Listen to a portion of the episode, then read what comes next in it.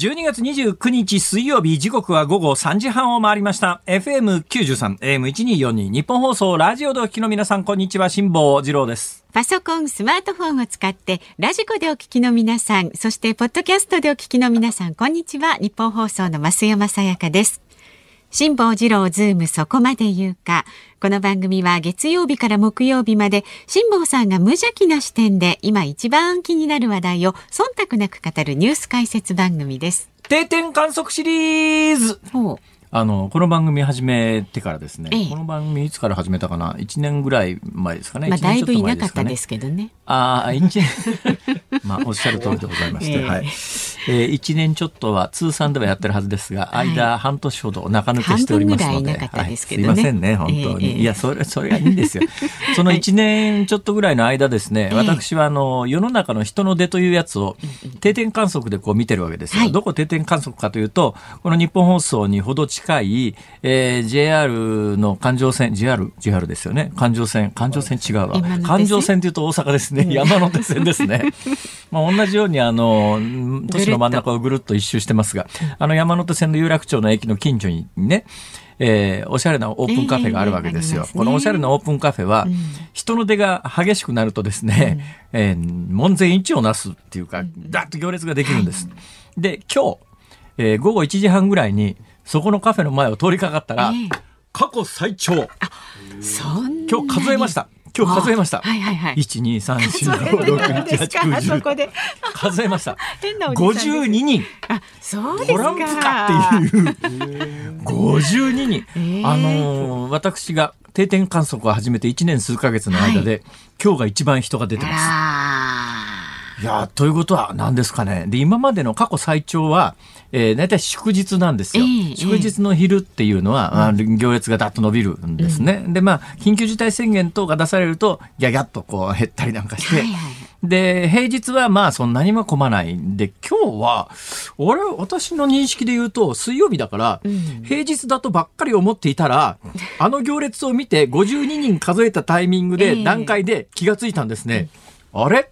もしかしたら世間は休みじゃないのか。割と昨日仕事をすでにもうところもね。そうらしいですね。はい。はい、えー、いうことでございまして、うん、えー、大変なんですよ。でもね、働いていらっしゃる方いらっしゃいますよ。そうです、そうです。本当に、本当に働いていらっしゃる方頑張ってるなと、つくづく思いました、今日。えー、ほ、えー、で、また嫌な客だって来るでしょうからね、えー、なんでそんなことを考えたかというとですね、私、今日、あのー、VTR 辛抱の旅という YouTube のチャンネルを編集しようと思って、はい、パソコンのスイッチを入れたんですよ。うんでパソコンのスイッチを入れてあれ？と思ったんですね、うん、全部順調に立ち上がって作業ができる状況なんだけど、はいはい右下の電源のところを見たら、うん、コンセントが刺さってるはずなのにコンセントマークが出ないんです。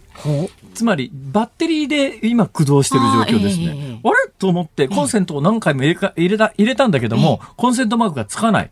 ほいでみるみる充電が減ってきて40%台にも落ちたんです、えー、コンセント刺さってるのにこれはおかしいと。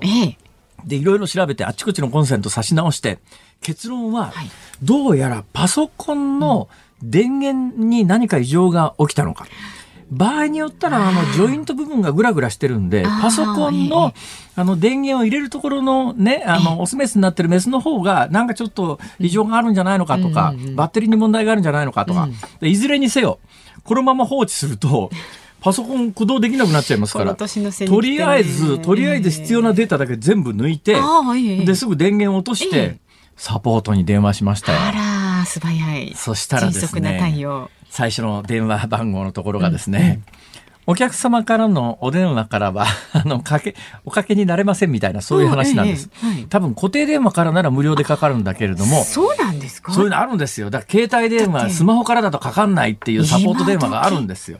まあ、それで、じゃあ携帯電話こっちの番号にかけてくれっていうのがあったんで、うん、こっちの番号にかけたところが、うんナビダイヤルっていうやつ知ってます？はいはいはい、何十秒かで10円取るってやつですよ。うんうん、10円か20円か知りませんけど、ね、ね、例えば、まあ仮に20秒で10円としますやんか。はい、そうすると1分喋ると30円かかるわけですよ。辛坊さんが一番嫌いそうなやつですね。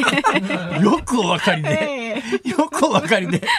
それで、いでサポートしょうがないなと、固定電話ありませんからこっちの家には、向こうの家にはありますけど、こっちの電話固定電話ないんでもうどうしようもないですね。スマホからそのナビダイヤルにかけるしかないじゃないですか、ナビダイヤルにかけたんですよ、そしたらねすぐ繋がったの。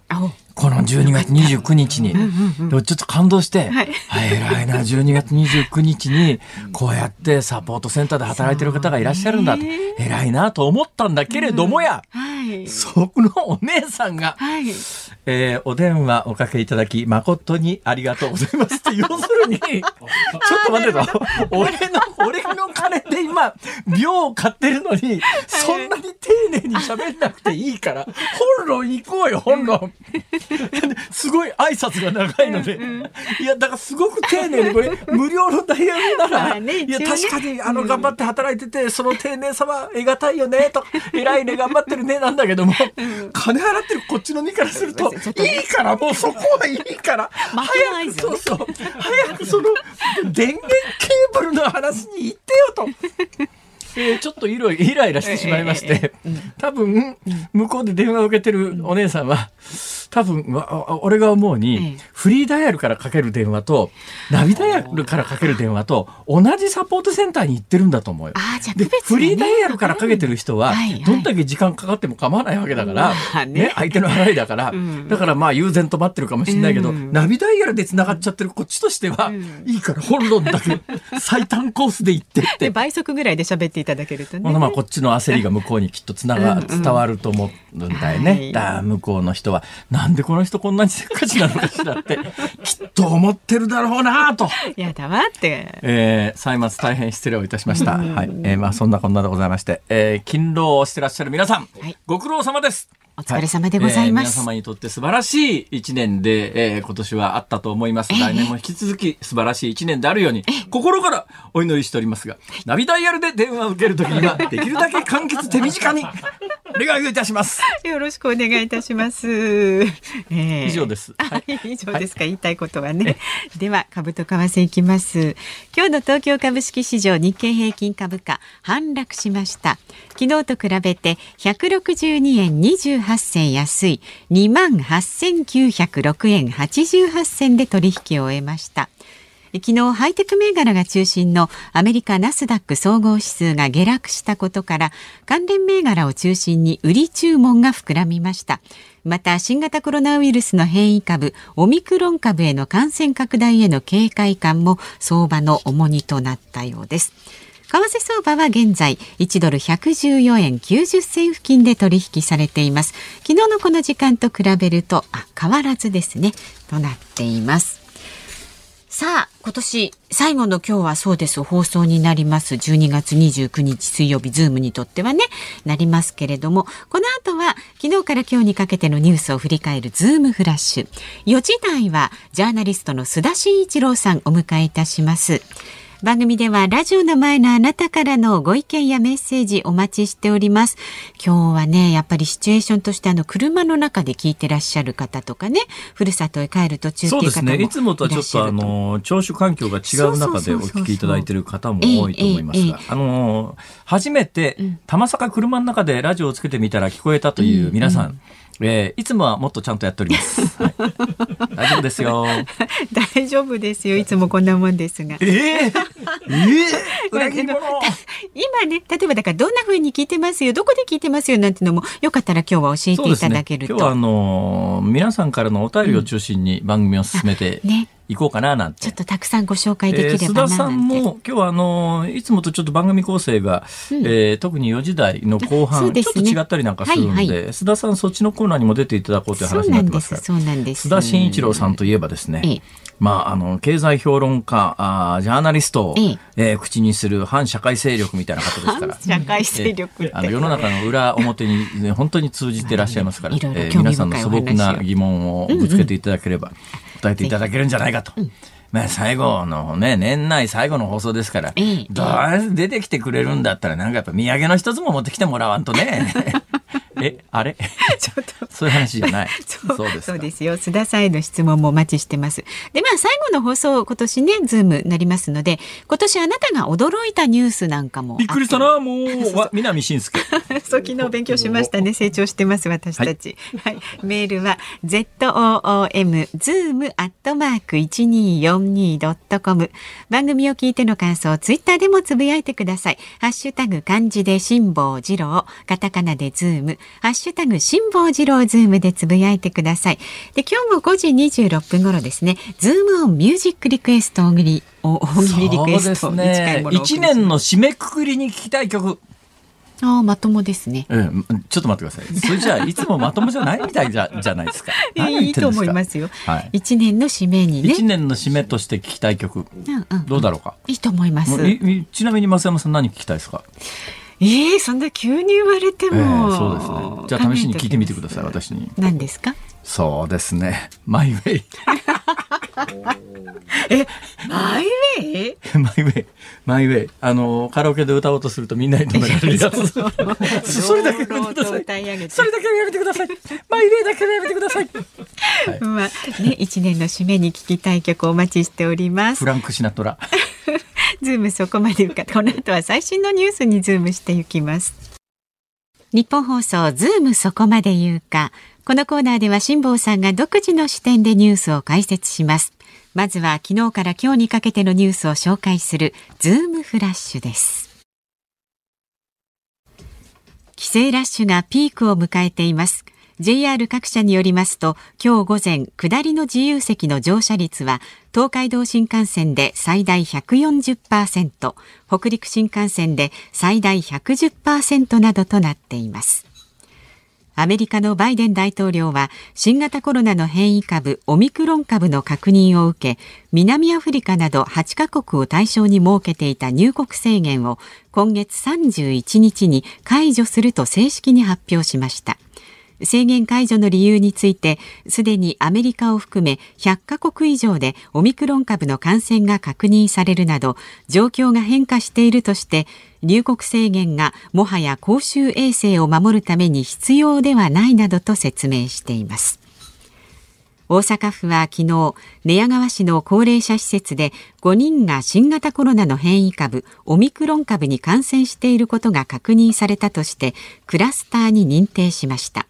オミクロン株によるクラスターは国内初とみられます。HIS の子会社が関わった GoTo トラベルの不正利用疑惑で斉藤国土交通大臣は昨日関係した事業者は GoTo トラベル再開時に参加を停止すると述べました。また観光庁はこの件に関して刑事告訴も視野に実態解明に取り組む方針を明らかにしました。総務省が昨日発表した11月の完全失業率は前の月より0.1ポイント悪化の2.8%でした。また厚生労働省が発表した11月の有効求人倍率は前の月と同じ1.15倍でした。アメリカの電気自動車大手テスラの創業者イーロン・マスク氏が率いる宇宙企業スペース X の人工衛星が中国の宇宙ステーションに衝突しかねないほど接近したと中国政府が国連に通報したことが分かりました。イオンは昨日100円ショップのキャンドゥへの TOB 株式公開買い付けが成立したと発表しました。はい、えー、ニュースいろいろありますけれども、一個一個解説していきますかね。はい、イオンは昨日100円ショップキャンドゥへのテイクオーバービード、TOB ですね。えー、株式公開買い付け成立したと発表しましたと。はい、えー、ま、あの、キャンドゥはイオンの傘下に入りましたと。こういうことです。うんうん、100円ショップ。まあ、私、前この番組で申し上げた通りですね、うん、えー、毎日大阪にいる時には、あの、100円ショップを順番に回っていくということを、こう、ね、はい、そうなんです。100円ショップ好きなんですね。うん、いいですよね。で、うちの近所に、まあ、歩いていける距離距離に、あの、ダイソーとキャンドゥがあって、うん、ちょっとだけ離れてるんですけども、まあまあ、なんとか歩けないことはないかなっていうところに、セリアがあるんですよ。はい、で、いろいろ見ててですね、まず、あの、本論と関係ない話からすると、やっぱりね、物価上がってますよ。まあ、100円ショップ相変わらずたくさんの商品並んでます。うん、まあ、一部やっぱり200円商品、300円商品、500円商品出てきてますけれども、まあまあ大半は100円ショップで100円で頑張ってるんですけど、うん、この間私、あの、東京の家でちょっとしたパーティーやろうと思ってですね、えー食器洗うのめんどくさい環境に悪いのは、まあ、重々承知なんだけど水を大量に使うのとどっちが環境に悪いかとかいろいろ真剣に悩んでですね。その結果紙皿まあ使っちゃおうかなと思って、紙皿を近所のダイソーに買いに行ったんです。はい。で、ダイソーで見て、キャンドゥで見て、セリアも見ましたから、うん、まあ、基本全部見てるんですけど。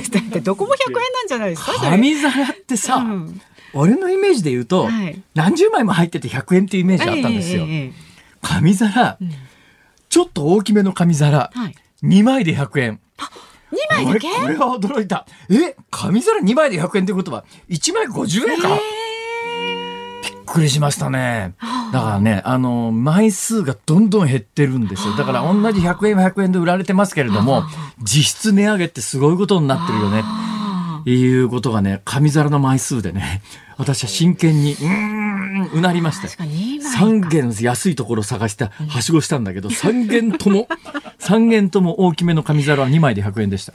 そうですはい、びっくりしましたね。ちょっとびっくり。えでそのキャンドゥなんですが、はい、でなんか私のイメージで言うとダイソーだけはねあのずば抜けてでかくてあとはそんなに大きくないのかなと思っていて最新の資料を見てびっくりしました。えーセリアすごい勢いで伸びてるのかな？セリアがね、だからダイソーは確かにシェアは全体の6割超えてるんですよ。61.7%のシェアですから。うん。まあ、10軒店があったら6軒ダイソー、まあ、売上のシェアですから店の数じゃないんですけどね。売上がダイソー年間5000億、はい、強5262億。これ2020年から21年。続いてがねセリアなんですよ。セリアがね2000億超えてます。で、キャンドゥは730億なんです。イメージで言うと、キャンドゥとセリアだったらキャンドゥの方が大きいかなみたいな、まあ、それは単に私の家の近さからだったんですけど、いや、セリアの方が3倍ぐらいキャンドゥよりでかいんですね。だからまあ、あの、100円ショップも、基本的に競争が激しくなってて、淘汰の時代に入ってて、で、まあ、あの、キャンドゥ第3位につけてるキャンドゥが、やっぱあの規模的な面も含めて、うん、えー、独立してやってるっていうのはなかなか厳しい状況になっててなってきたんでしょうね、イオンの傘下に入るということに、ね、はい、なったんだと思います。はい、でまた大手のスーパーって100円ショップって客寄せにすごく役に立つんですよ。その100円ショップ行くためにそっちのスーパー行っちゃうってことはありますから。ねうんうん、でもね、イオンで全くどうでもいい話ですが、私世の中のスーパーは全部イオンにな、ダイエーは、ダイエーもイオンに吸収されましたからね。うんうん、ダイエーなくなってみんなイオンになったと思ってたんですよ。で、この間うちの近所のダイエーっていうかイオン行ったら、はい、並んでるものはあのトップバリューのイオンの製品なんですが、うん看板見たらダイエーのままなのよ。あそうそうまだあるんだ、ダイエーのブランドって。だイオンバイ、ダイエーバイイオンみたいななんかね、関西、まあ、大英って関西発祥なんで、大英というブランドに、やっぱ関西人で馴染みのある人が多いんだと思います。だから全国的に展開してた大英の大半は看板書き換えてイオンになってるのかもしれませんけど、関西ではまだ大英の看板が残ってるんですね。まあ、この辺りね、あの、小売業って本当にあの単価安いものを大量に売らなきゃいけないんで、消費者の心理というのをどうやって掴むかっていうところがね。されてますよね、それよりもできれば紙皿3枚で100円に戻してくれないかな。1枚せめて増やしてくれはい。さあ、その前ですね、アメリカの電気自動車大手テスラの創業者イーロン・マスクが率いるスペース X の人工衛星が中国の宇宙ステに、宇宙ステーションに衝突しかねないほど接近したと、中国政府が国連に通報。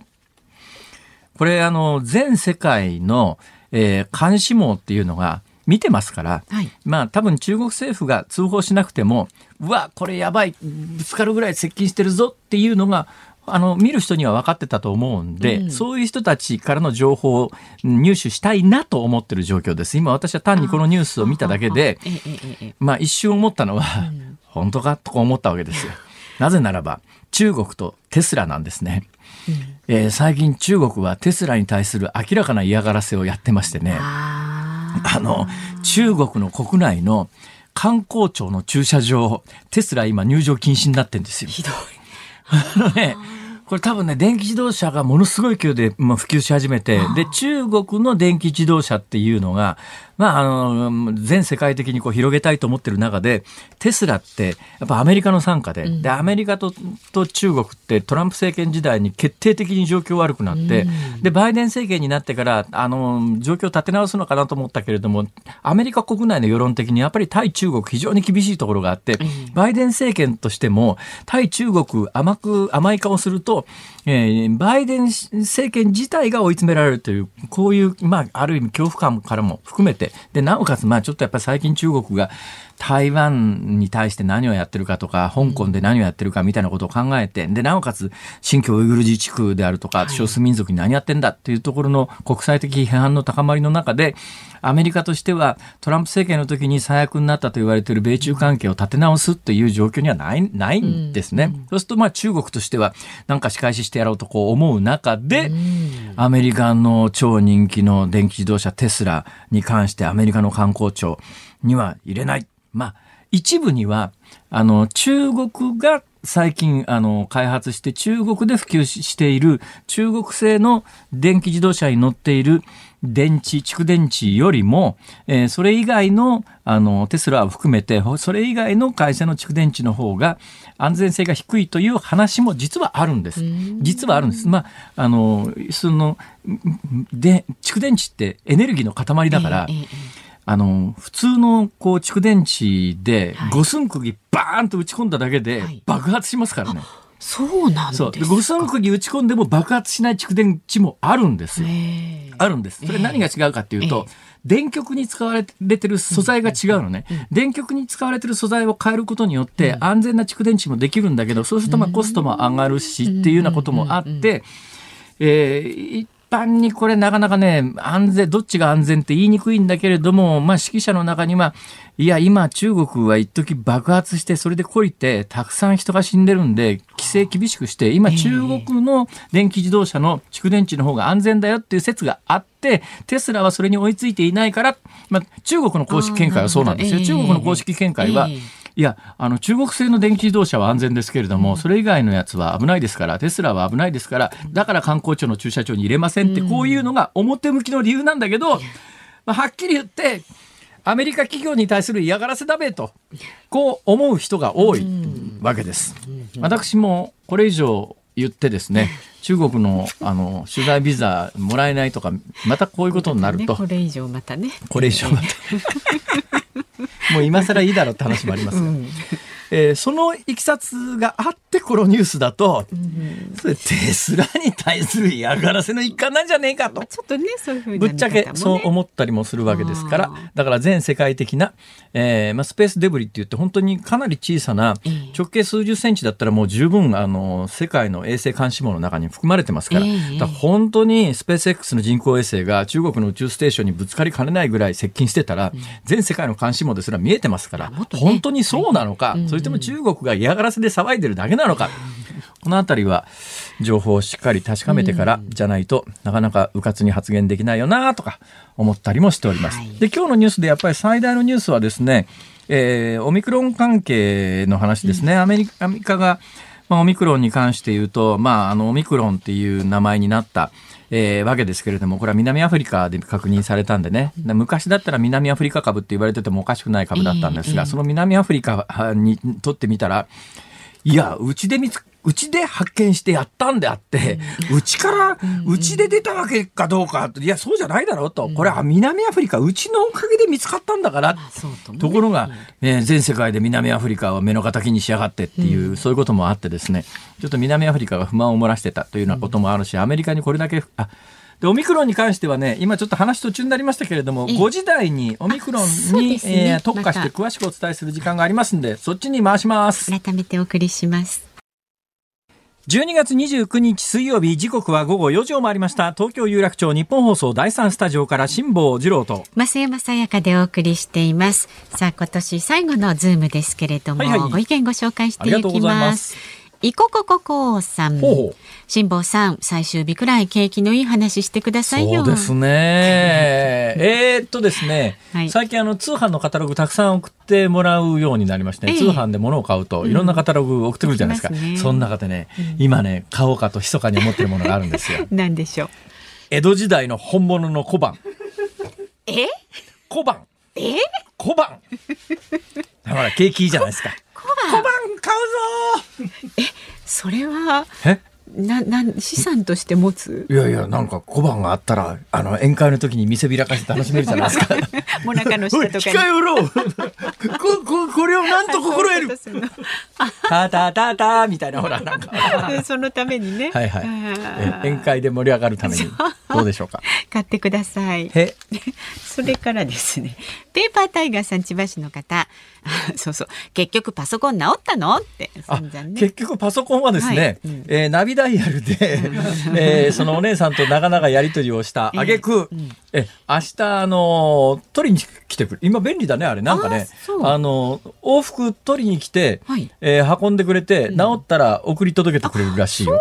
だから明日運送業者がであの伺いますっていうから、どう支払いどうされますか？クレジットカードですか？着払いあの現金引き換えですかって、はい、現金引き換え！必ずそうですよね、はい、いつもニコニコ現金払い。はい、はい、えー、っと切り落としバームクーヘンさん文京区の方。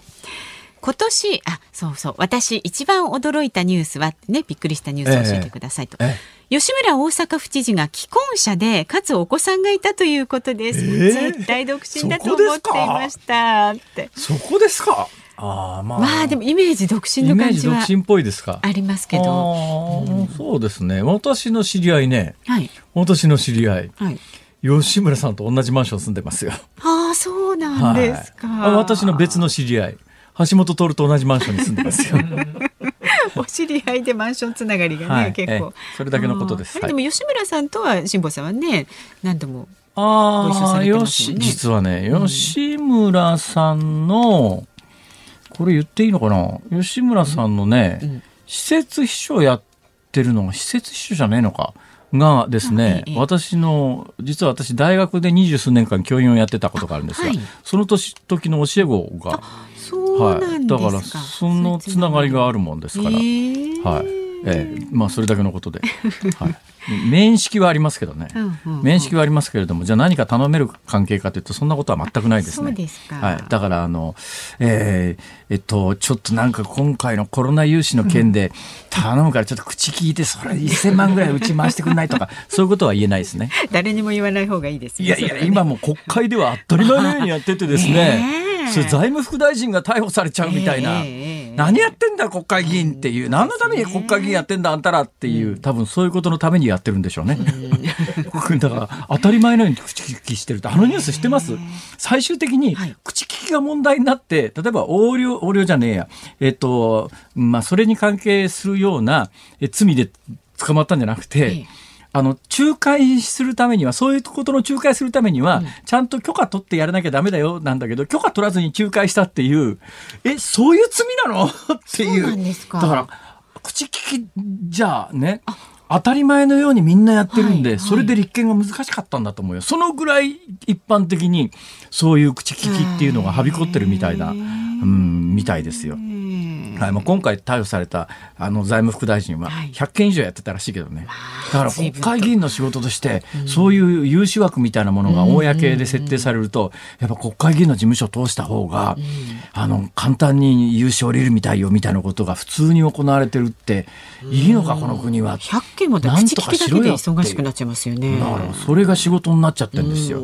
地方の政治家でもそうですよ。地方のやっぱり補助金みたいなものが出るときに、やっぱりあの地方議員通した方が早いよねっていうことは一般的にあって、地方議員とか国会議員とかの仕事がそれがメインの仕事になっちゃってるようなところがあるっていうこの日本はなんとか正さないとまずいだろう。なんとかしてください。だから 私はパソコンのサポートセンターに電話するのが忙しくて、まあそね、それどこじゃないの。当面はね仕方ないですね。さあ、えー、今日はねあなたがどこで何をしながらこの番組を聞いてくださっているのかなんていうのもねどんどんご意見をお寄せください。メールは z o o m zoom アットマーク一二四二ドットコム。感想はツイッターでもどうぞハッシュタグ辛坊治郎ズームでつぶやいてください。ズームミュージックリクエストはですねえっ、ー、とこのなんだっけ？えっ、ー、とはいはいえっ、ー、とね 年末に年の、ね、え1年の終わりに聞きたい曲。はい。はい、シンプルです、はい、うん、お待ちしております。この後はジャーナリストの須田慎一郎さんをお迎えします。ニッポン放送辛坊治郎ズームそこまで言うか。この時間特集するニュースはこちらです。2022年の岸田政権。日本経済新聞の12月の世論調査によりますと岸田政権の支持率は65%と就任した10月から6ポイント上昇しました過去25年の政権を見ると8割近くは最初の3ヶ月間で支持率が落ちています。上がったのは小泉政権。第2次安倍政権に続く3例目です。さあ辛坊治郎ズームそこまで言うか。この時間は来年2022年の岸田政権と題して議論をしていきます。今年最後のお客様ジャーナリストの須田慎一郎さんです。どうぞよろしくお願いいたします,、須田さんはい。ようこそお越しくださいました。ありがとうございます。最後の、えー、あれですね、はい、あの今日は反社会勢力みたいな格好でもないですね。そう。もうなんか健全な学生のような感じいや健全な学生のようではないですけどね。あの反社会勢力の人が休日を過ごすような感じ。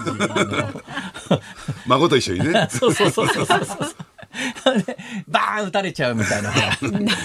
いやまあいいんです。岸田政権はともかくですね。はい、えー、えー、須田さんどうですか？今年一年振り返ってみて何何が一番今年は気になりました？うん、何に気になる、やっぱり、えー、ありてなんあれにきたりなんですけどね、へやっぱり、えー、コロナでしょうね。コロナですか。ええーはあ、コロナでね、なかなか、いつになったらハワイ行けんだよ、お前、みたいな。あ、ハワイね。ええハワイ行けないことないらしくて、私の知り合いでも何人かね、ハワイ行ったっていう、えあの、リタイア組はいますよ。だからリタイア組で帰ってきてから、別に日本でどんな目にあっても、別に2週間や3週間拘束されればどうしようがいいやっていうぐらいの腹積もりの人は行けるだから、お金と時間がある人は行けるんです。2週間。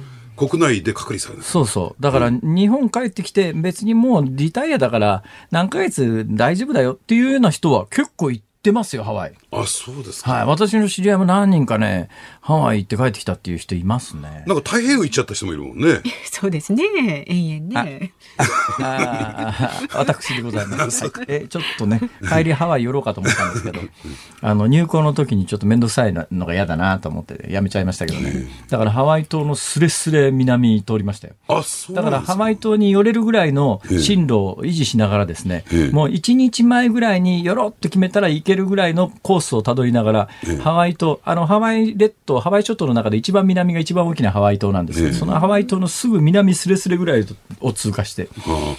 でもあんな落ち武者みたいな感じでハワイ島行ったらなんかね 迷惑がられるでしょうね。誰が落ち武者 もうひげ伸ばし放題のね。いや須田さんどうですか、はい、今年儲かりました？いやあんまり儲かんないですね。何が一番儲かりますかね今。今ですね。反社反社の人たちってどうやって食ってんですか？今ですか、ええ、いや、あの、二極化進んでましてね、え、あの、やっぱりね、あの、なんていうかな、儲かってる人は儲かってますよね。儲かってる人儲かってんだ。儲かってる人どういう人たち？えー、っとね、これはね、やっぱり投資関連ですかね。不動産とか。不動産。株とか。不動産、今、東京都内の23区内の、しかも、あの、タワマンがボンボン立ってるようなところのマンション、うん、高いですよね。どんどん上がってますよ。だから10年前と比べたら倍ぐらいの値段で、タワーマンション。ねね。あとね、大阪でね、これね、まあ、ここだけの話ですけどね、えー、あの、結構で、あの、こあのインバウンドが来ないじゃないですか、来ない2年、はい。ね。で、結局ね、開業できなかったホテル、あるいは最終的に物件引き渡しの時に、お金を払わずに逃げちゃった中国人投資家、えー、こういった連中がいるものだから、結構ね、在庫がね、積み上がってるんですよ。あ、そうなんだ。ね、あるね、ゼネコンがね、えー、18億5千万で随分細かいね、リアルな金額言ってんだけど、僕も。えええー、で、引き渡す予定だった南のですね、えー、これね、あのビジネスホテル。これが中国人投資家ばっくれちゃったもんだから、ええ、今11億5千万で売りに出てんのよ。買いましょう。買いでしょ、これ。買いでしょ。開業したら20%近い利回りですよ。だからお金持ってる人たち、ええ、でがですねやっぱりね将来ねこれね大きく利益11億須田さんなんとかなるでしょ。いやいやいやいやいやいや。えー、1万1000円ぐらいだったらなんとかなんですけどね。須田さんは宇宙には行かないんですか？宇宙に行かないですね。バカですね。あの宇宙に行くやつは。あれ何しに行ったんだよ そこまではっきり言った人初めてですね。初めて、そうですね。宇宙行って金配るんだったら、に、週で配れよ、みたいな。まあ、それぞれね、ですからね。いや、うん、あの、うん、でもね、なんかあの、い、い、やってることの規模は違うけども、俺も似たようなことやってるから、バカだなこいつとか思ってんだろうなと、むしろそっちが気になった、俺は。で、ね、あとね、ちょっと気になる話があってね、えー、あの、まあ、辛坊さんも僕もですね、ゆかりの中、大阪、はいはい。はい、あの、いよいよですね、えー、2020年代後半、28年ぐらいですか、えー、あの、カジノ、IR が、ね、オープンするじゃないですか。はいはい。はい、僕、あれね、相当難しいんじゃないかな。はあ。厳しいんじゃないかなと思うんですよ。どういうで、これね、あこれ裏社会の話とねズバリ絡んでくるんですけれども、ええあの実はね11月末におかしな動きがあったんですよ。あのマカオでね、はい、えー、太陽城集団っていうですね、カジノの VIP 客をもっぱら相手にしている、まああのマカオのですね VIP マーケットの半分以上を握っているというですね、はい、サンシティグループってなんですよ。でこれのですね CEO トップのアルビン・チャウというのが、はい、越境賭博、まあインターネットカジノですよ。中国本土からカジノね、マカオのカジノに誘導した。これは越境賭博の罪で逮捕されちゃう。どこで？マカオで。マカオで、はあ、中国当局に、えー、でそしてですね今月12月10日になって、えー、そのサンシティグループが今後ジャンケット業務、このジャンケット業務って非常に重要でしてね、はいはいはい、ここから撤退するって発表になった。はは。ジャンケットって何かっていうとですね、うん、まあカジノ行きますよね。大体まあ、あれ、あれみたいなところ、カジノ行ったって、本当のカジノは相手にしてないですよ。ね。うん、ただ、賑やかしのために、まあ誰もいないと寂しいから、あの、我々みたいな貧乏人でもその辺にいてくれたらいいから、本当のカジノが相手にしてる客って、まあ一回行くと億単位の金使って、それもまあ、あの、うん、その場で現金で払う人もいるのかな。だけど大体は付けだったりなんかするわけですね。そうするとまあ、あの、間にこう、おじさんとかお姉さんとかこう入ってて、そこがもう客に付きっきりなんですよ、ね、で、最後の支払いまでずっと付きっきりなんですよね。その代わしアテンドも完璧にやってくれるんですね。で、お金の手配で、こう5億ぐらいす、すっちゃって、あと2億ぐらいちょっとかけて取り戻したいなとか、かけやる人はみんな思うわけですよ。そうするとその間に入ってるお姉さんとかに言って、ちょっと2億調達してきてって言ったら、はいはいって言って2億持ってきてくれるんです。その貸し返さなきゃいけませんよ。そうですよ、ね、そういう仕事ですよね。そうですね。ああ。だからそのね、VIP 客がどの程度の資産持ってるのか、資金持ってるのか、えー、ね、それをちゃんと見極めてお金貸すんですよ。で、家に帰った時に回収する、回収業務までやるっていうのがジャンケットなんですね。ええで、結果的にそこジャンケットから撤退するでしょ。で、そもそもね、大阪含めて、だってね、その中心のお客さんって中国人富裕層じゃないですか。まあ、もう狙ってるのはそうですね。ね。ええ、で、そうするとジャンケット業務やる人はいなくなっちゃったの、今。はあ。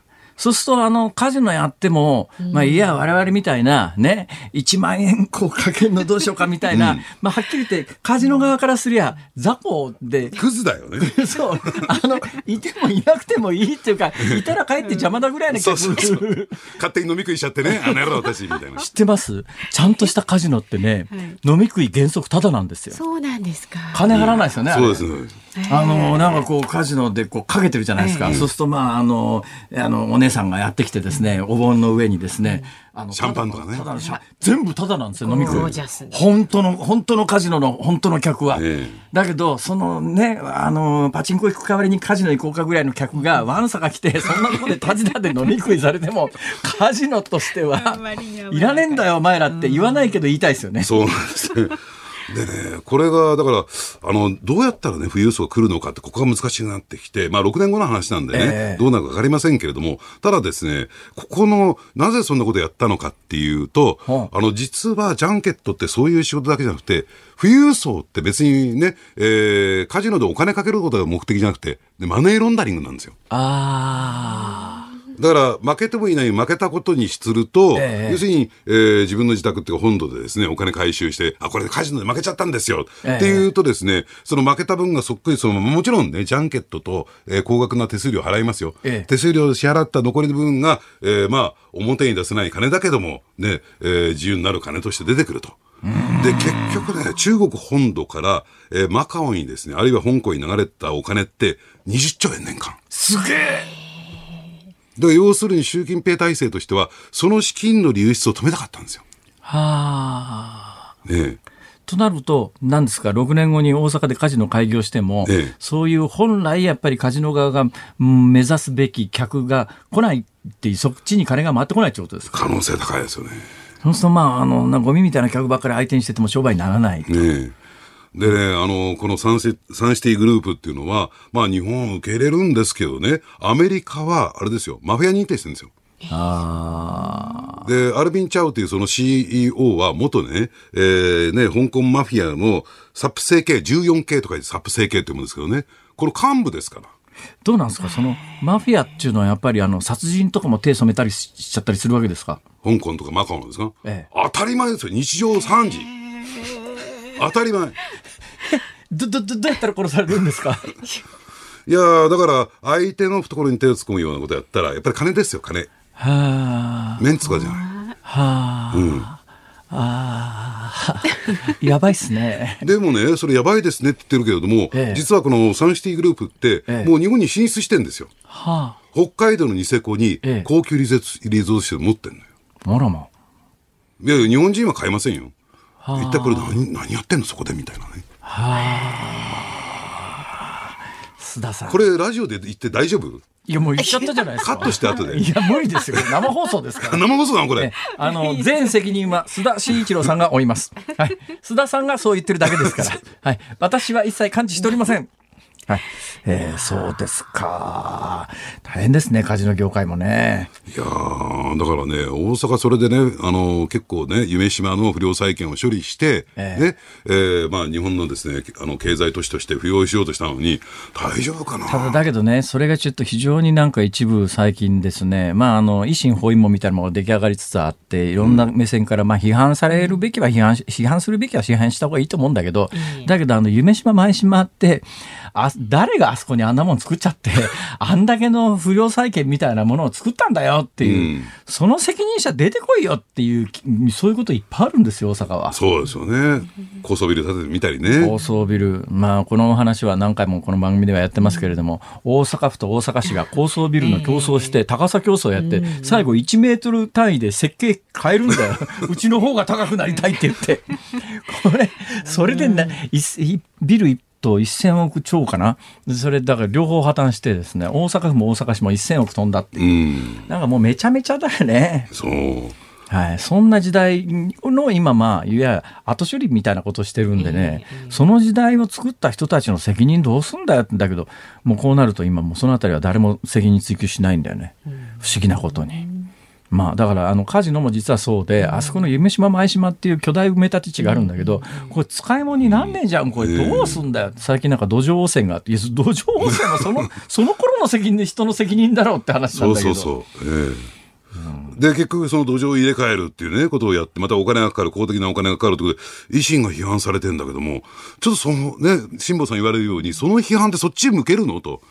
そう誰があそこの夢島前島作ったのよっていう、その土壌汚染したのは誰なのよっていう話なんだけど、そういうのってもうなかったことになっちゃうんだよね、これ。大阪らしいっちゃ大阪らしいですけどね。大阪らしい言うな。大阪らしい言うな。あれですか、やっぱりあの、日本の今、暴力団の勢力図はどうなってんですか？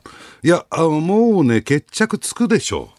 どういうことですか？あのだから神戸山口組とね、ええ。えー、六代目山口組の構想も、はい、まあ、ほぼほぼ実態上は決着がついてるんだけれども、ええ、結局ね、まあ、えー、神戸山口組のね、井上組長トップですよ。はあ、この方が一人頑張ってるんだけども、それだけじゃなくてですね、やっぱりあの淡路島と茨城県に、あの結構有力な団体があるんですよ、資金力のあるね。ここが結構頑張ってるんで。ちょっと待ってください。あの、もうちょっとあの、素人でも分かりやすいように教えていただきたいんですが、うん、山口組っていうのがありますよね。ええ、これは基本的に神戸を本拠地とする、え、あの、でかい暴力団、広域暴力団ですよね。それがいつの間にか、なんか山口組の本拠地が名古屋の方行っちゃったじゃないですか。ええ、どういうことなんですか？いやいや、あの、だから本部も本家も、えー、とりあえず、神戸にあるんですよ。ええ、ちゃんと神戸にあるんですよ。今でも。ええ、ただし、名古屋のですね、長野、長、えー、名古屋にですね、本拠地を置く行動会。はい、ね、えー、広いですね、道の会と書いて行動会。え、で、そこの司組長がですね、はい、えー、六代目組のトップになった。ナンバー2の若頭にですね、えー、まあそこ出身の人がなった。ということもあって、えー、本家はね、神戸に、えー、名古屋に移ったんじゃないかと言われてるんだけども、実態上は、まあ、神戸にあるんですよ。で、つまり、えー、名古屋勢が席巻してしまったので、えー、面白く思わない、えー、もともとですね、星本流と言われた、高知会じゃないですよ。高知会、山県組ってのがありましてね。はい、ほいで、えーえー、この山県組が、えー、表に出た、それについていく人たちがいた。まあ、これがですね、やっぱり、えー、かつての山口組の中核団体だったんですよ。はあ、で山口組は分裂したんです分裂した、でそしてその、えー、出てき出て分裂した側が、えー、神戸山口組を名乗った、ええ、で神戸山口組また分裂して、ええ、今絆会というねまた違う。はあ、ええ、やっぱり中心勢力最大勢力はそのやっぱりあの名古屋を本拠地とするそこのグループが最大集団なんですか？ええ。ええ。もうで結構ですね、その山県組はところがびっくりすることに、ええ、元に戻っちゃったんですよ。その、あの、六代目の方に名古屋参加の名古屋参加の方に。ええ。なんで？え？どうして？いやだからね、やっぱりね、え出たはいいけれども、そのさっき言った井上組長についていけないっていうことになったんでしょうね。はあ。ええそれで、えー、その下にいる、えー、組長ね、山県組の組長が脱退して、で、結果的に六代目山口組に戻るというね。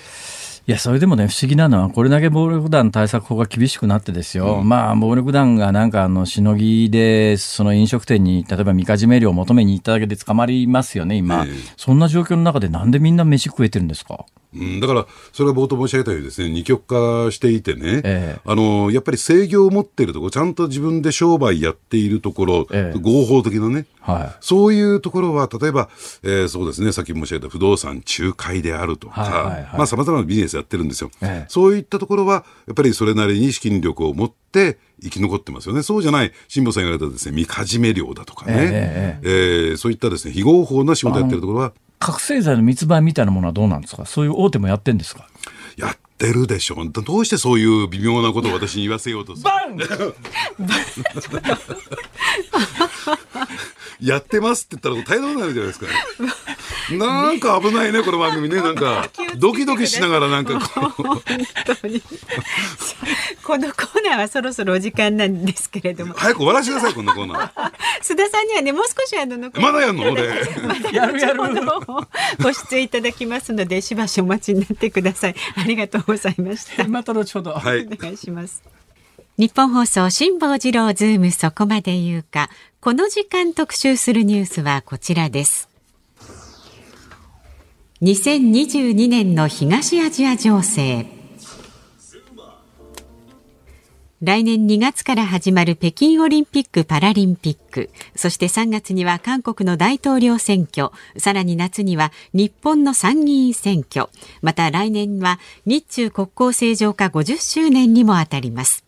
この時間はジャーナリストの須田慎一郎さんに来年2022年の東アジア情 東アジア情勢について伺います。須田さん、はい、コロナが明けたらどこ行きたいですか？うんやっぱりハワイ行きたいですね。ハワイね、えー、ハワイはなんであんなにいいんですかね。ぼーっとできるとこがいいんじゃないですか。何にも考えないです。バン。ラジオなんだし見えてる見えないんだよみんな。すいません。すみません。これ関西的なノリは東京の人に分かんないし。分かんないです、ね。分かんないから。そうですね。リアクションしないといけないっていう。本当ですよね。えー、えー、いうことでございまして、はい。いや東アジア情勢ですよ。その雑な振り方これ何答えたらいいので何でも好きなこと言っていただいて大丈夫です。やっぱり良くも悪くも中国ですよね。を中心に回っていくんだろうなって僕は思いますけどやっぱり中国経済えー、何を絵を描いてるの？そこで。イラストを。気にしないでください。大丈夫です。気にしないでください、はい、大丈夫です。大丈夫です。はい、えー、中国ね。ね、中国。だから結局ね、恒大問題、恒大集団問題を、やっぱり私、先送りしたと思うんですよ。ああ、そういえば今日もなんか支払い期限来てましたね。ねそれどうなったんですかね、あれ。この間一回あの払えずにあの一部の、えー、組織がデフォルト宣言をしたりなんかしてますが、でもそう簡単に潰れる気配もないし、不思議ですね、あそこ、えー、だから少しずつ少しずつですね、あの公的って言ったらいいんですか、国営企業の方に移していく、そういう方向に移ってるんだろうな日本の場合はね、わかあの非常にはっきりしてて、だから2回不当たり手形出しちゃって、借金返せないと、まあ、銀行取引停止になって、銀行取引停止になると、もう企業にとっては死刑宣告なんで、まあ、これで潰れるっていう、だけど、今回のあのインターナショナルな、それも中国政府の傘下に入ってるような企業の場合、一回支払い遅れたからったって、じゃあ何をもって潰れたって認定するのよって、そこの部分も難しいですよね。難しいですね。で、あの猶予期間が1か月あるとかね、えー、で、それが来てもまた違う別の抜け穴があったりとかして、うん、それ難しい。だから、おそらく中国共産党、中国政府が、えこの企業アウトってアウト宣告出さない限り、永遠に続いていくんだろうなと、私は思いますけどね。そういうことなんでしょうね。えー、だから結局ね、今回ね、えー、まあ、中国バブルで、まあ、不良債権ずっと積み上がってきたんだけども、これを一気にですね、処理するのかなって私は思ったんですよ。ええ、これ生産しないと将来にも大きな、えー、負担をね、えー、残すことになりますから、はい、で、結局処理は先送りして、えー、結果的に利下げをしたりとか、あるいはですね、えー、融資をしたりしてですね、まあ結局、恒大に対してじゃないですよ。えー、それを買い取るための、恒大の資産を買い取るために、えー、どうやら、えー、国営企業の方に、えー、お金を流している節があるので、結局、まあ、それが破綻してしまうと、えー、中国国民からのものすごい反発が出ますからね、えー、その問題を先送りしたんだなと思いますね。さあ、今日実はですね、最初のコーナーで、あの、増山さんが紹介してくれたのは、あの、岸田政権どうなるって話だったんですが、すね、一言もその話に言及されず、ね、こえー、この時間まで来てしまいまして、岸田政権どうなりますか？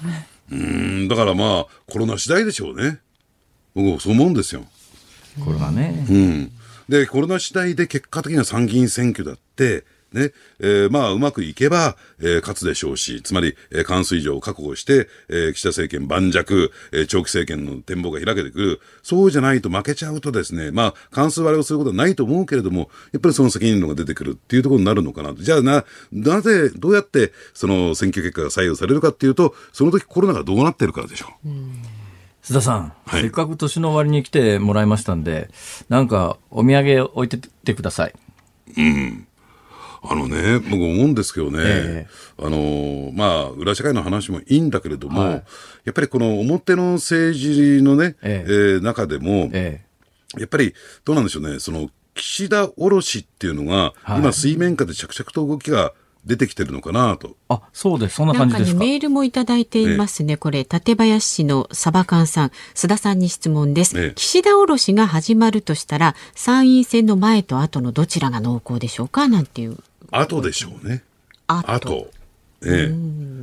だから、この参院選の結果次第なんだけれども、えー、どうもそこへ向けてはですね、岸田さんも、要するになんていうのかな、その、えー、誰が敵で誰が味方っていうのは曖昧にしたままずっと走っていく。参議院選挙が終わったらですね、下手すると向こう3年間、この7月から向こう3年間選挙ないんですよ。まあそうですね。そうするともう自分の好き勝手にできると。うん、えー、おそらく岸田さんは誰かを敵認定してくるはずですから、そうなる前に、まあ手を打っていく。いずれにしてもでも参議院選挙前まで、前は、えー、動けませんからね。えー、選挙後にですね、いろいろ政局が僕は僕は動き始めるんじゃないかなと思いますけどね。まあ今ぐらいの支持率が高ければもうあのなんか選挙前に下ろそうというモチベーション出ないですよね。ええーえー、まあでも、なんだかんだ言いながら、日本の政治って、じゃあそれで死者が出るわけでもないですからね。まあ、楽なもんっちゃ楽なもんですね。命まで取られることはないってやつでしょ。負けね、その戦争に負けたからといってというね。ええ、どうなんですか？あの、今でもやっぱり日本で命まで取られる世界はあるんですか？だから、あるってさっきから言ってるじゃないですか。本当いや、だからね、僕ね、まあ、またそっちの世界の話に戻ってくるんだけども、あの、実はね、えー、山県組の組長、中田、中田さんっていうね、組長だったんですよ。えー、で、この方が行動会の組員を自ら銃撃に行って、はあ、で、撃たれた人は片腕落ちちゃったんですよ。あらま。で、ところがまた元に戻るでしょ。ええ、なんで元に戻るんですかって今いろいろと聞いてもらったんですよ。えそしたら、敵ながらあっぱれって言うんですよ。はあ。やっぱりそのね、なんて言ったらいいのかな、その行動パターンというかですね、えー、つまり、えー、やられても何もやり返さないっていうのは、やっぱりあの世界では、ね、えー、評価されないんですよ。あのその暴力団の世界でいうとね、北九州の暴力団で死刑判決出たじゃないですか。工藤会ですかね。すか、はい、あそこどうなってんですか？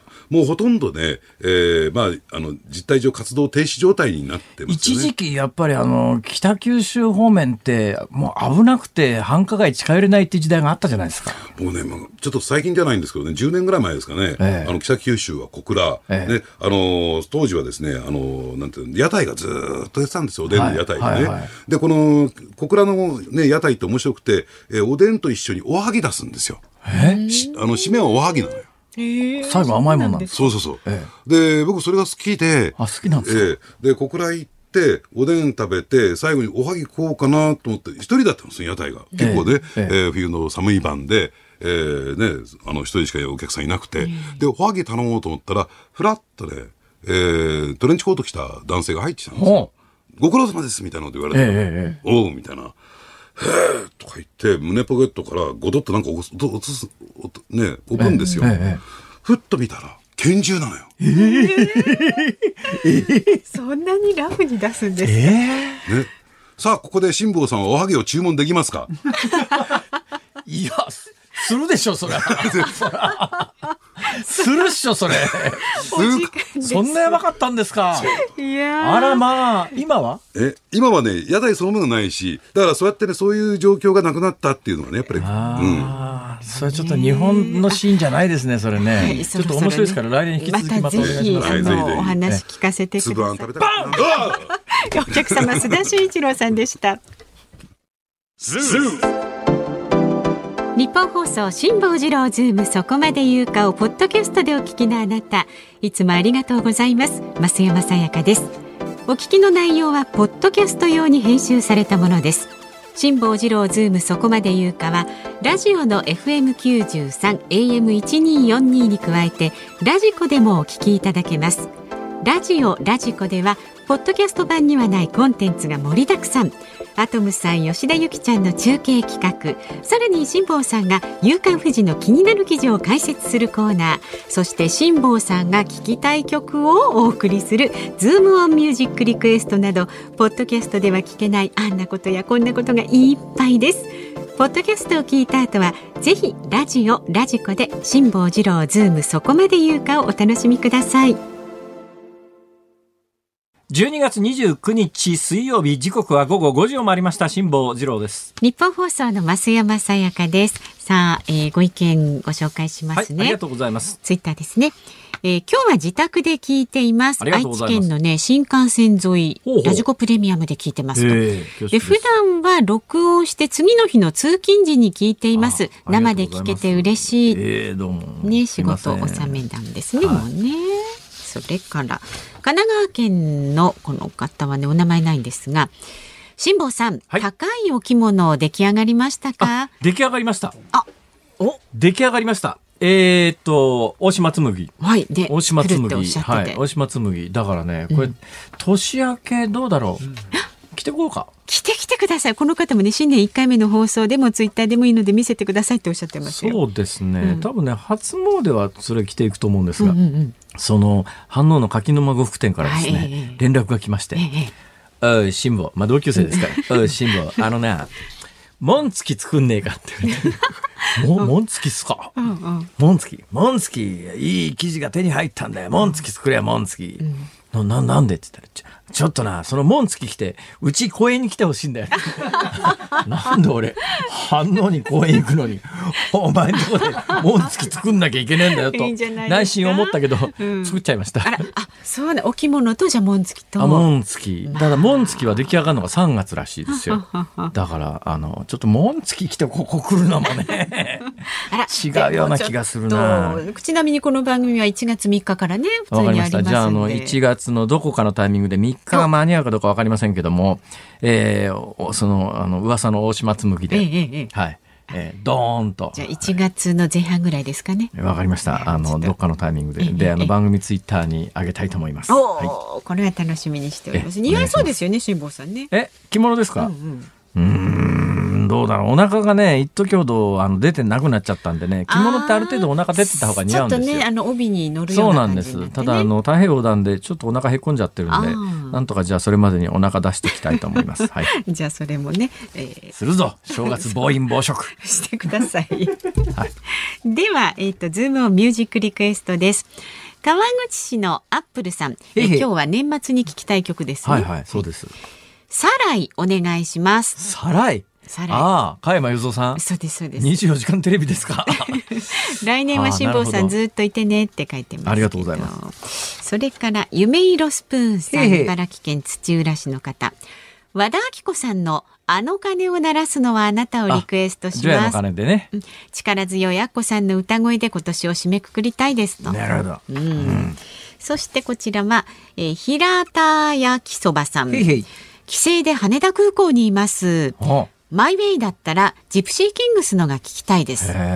ジプシーキングね。のマイウェイね、はい、それからこちらスーパーフーさん。ほうほうシド・ヴィシャスのマイウェイでお願いしますななんかいろんな人のマイマイウェイあるんですね。みたいですね。たくさんの方歌辛坊治郎のマイウェイとかいうリクエストは来てないですか？来てないですか？辛坊治郎のマイウェイ、はい、残念ながらね。かなり親しい人でもみんな止めるという。それだけやめましょう。お願いですから。はい、お願いですか？ら。マイウェイだけやめてください。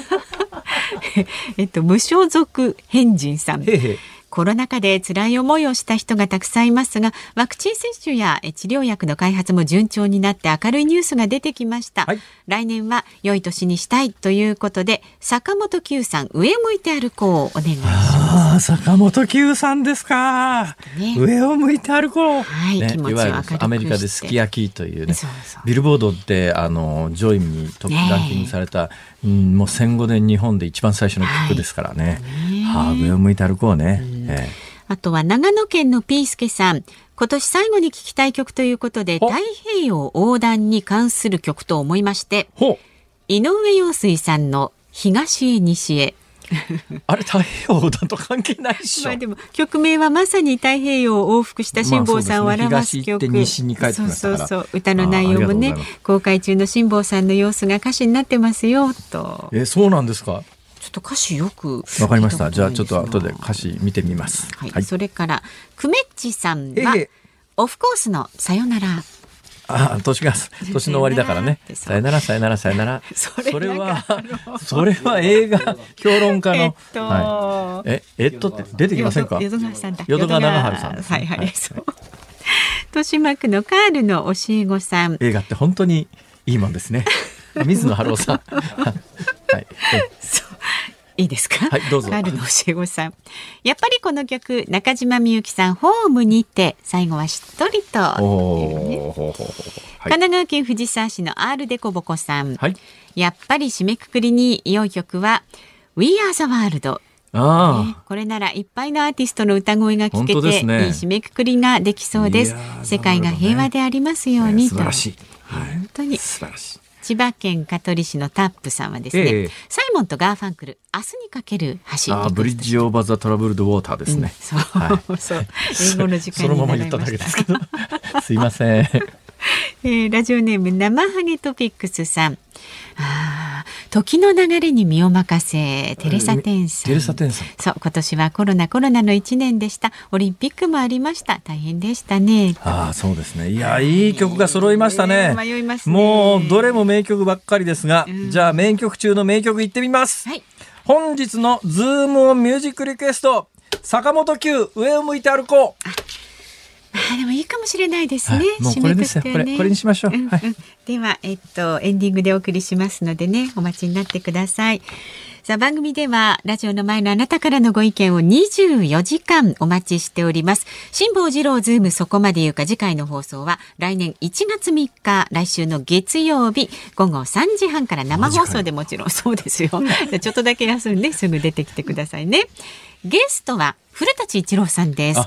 ご苦労様です。ありがとうございます。ね、まあ忙しいのにね、本当に。そうですよ。助っ人パーソナリティとしても来ていただきましたので、はい、古舘さんへの質問もお待ちしております。メールは z o o m zoom アットマーク一二四二ドットコム。ツイッターはハッシュタグ辛坊治郎ズームであなたからのご意見をお待ちしています。辛坊さんが独自の視点でニュースを解説するズームオン。今日最後に特集するニュースはこちらです。厚生労働省の専門家会合来年1月大阪でオミクロン株の割合が90%を超えるとの試算を発表。新型コロナ対策を厚生労働省に助言する専門家会合が昨日開かれました。来年1月大阪府では新型コロナの感染者におけるオミクロン株の割合が90%を超えるとの試算が示されました。まあそうだろうねっていう感じでしょうね。はい、このあのいわゆる専門家と称する人たちが過去いっぱいあの予測を外してきてで多分今になってですね確実に当たりそうなことしか言わないっていう方向に切り替えたとしか思えないですね。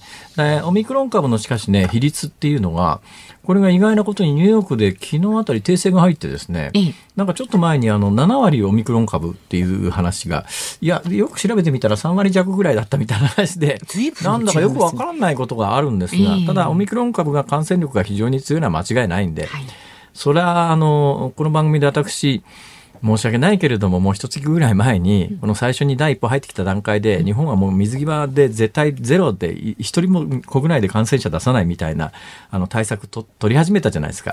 それはまあそれ、それをやるなとは言わないけれども、でも国内で、えー、必ず入ってくるよ、このウイルスはって、はっきり申し上げて、まあ結果、その通りになってますから。下手な専門家よりは、当たんだよねみたいなことを そんな大きな声で言うつもりは毛頭ないですけれども、えー、でそれで言うとねあんまり報道されてないっていうかニュースになってませんが、第いわゆる日本で5波の原因になった、まあ、インド由来のあれはインド株っていうのやめましょうってことになってデルタっていうふうに、はい、で私もあの、えー、デルタとかオミクロンとかさいつの間にギリシャ文字になったっていうのをもうほとんど皆さん忘れてると思いますが今年の5月ぐらいに変更になったんですちょうど私が太平洋横断中だったんで。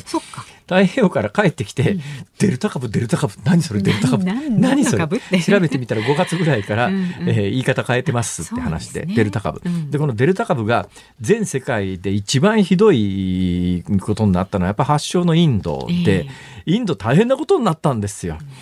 でじゃあそのインドが今このオミクロン株どうなってるかって知ってます、インドの感染者数がどのぐらいになってるか。ピーク時の2%ぐらい。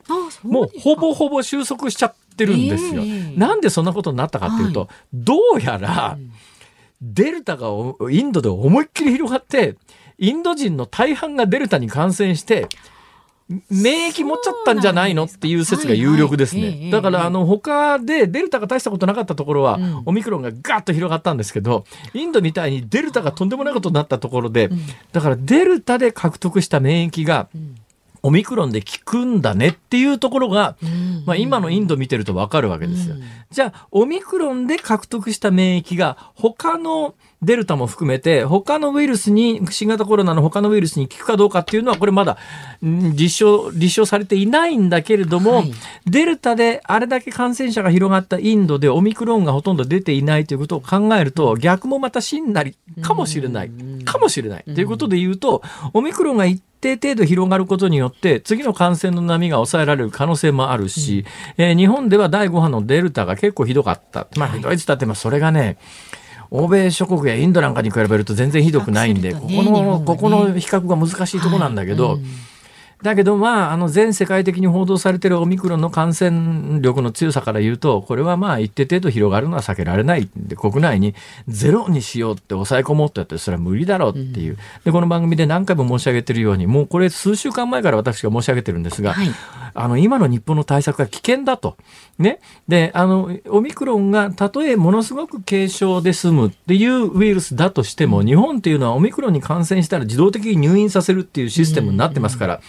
あっという間に医療機関がターパイでパンクして、本当に医療機関に入院しないと命にかかるような人たちが病院に入れなくなる可能性があるから、その辺はちゃんとどのぐらい重症化するのかとか、致死率どのぐらいなのかっていうのをしっかり見ながら、入院させた方がいいのか、全く無症状の人を入院させる必要があるのか、今みたいにとにかく右から左に全部オミクロンだと名前がついたら入院っていうことをしてて、医療資源が足りるのかという議論はちゃんとしなきゃいけませんよって、うん、俺数週間前に言ったら、昨日今日ぐらいになってきて、一部の専門家。これまた専門家全員じゃないわけですよ、うん、今日の今ニュースであの増山さんが伝えてくれたニュースとは違うところにいる、はい、まあだけど別の人たちですね。その人たちがいやちょっとこれまずいんじゃないの？とオミクロンが相当広がるよと。でそれ全員入院みたいなことをしてた時に、うん、医療資源足りなくなるんであの、軽いケースはちょっとそれに応じた処遇をした方がいいよね、方針変えた方がいいよねっていうのが、ようやく一部の専門家ぐらいから、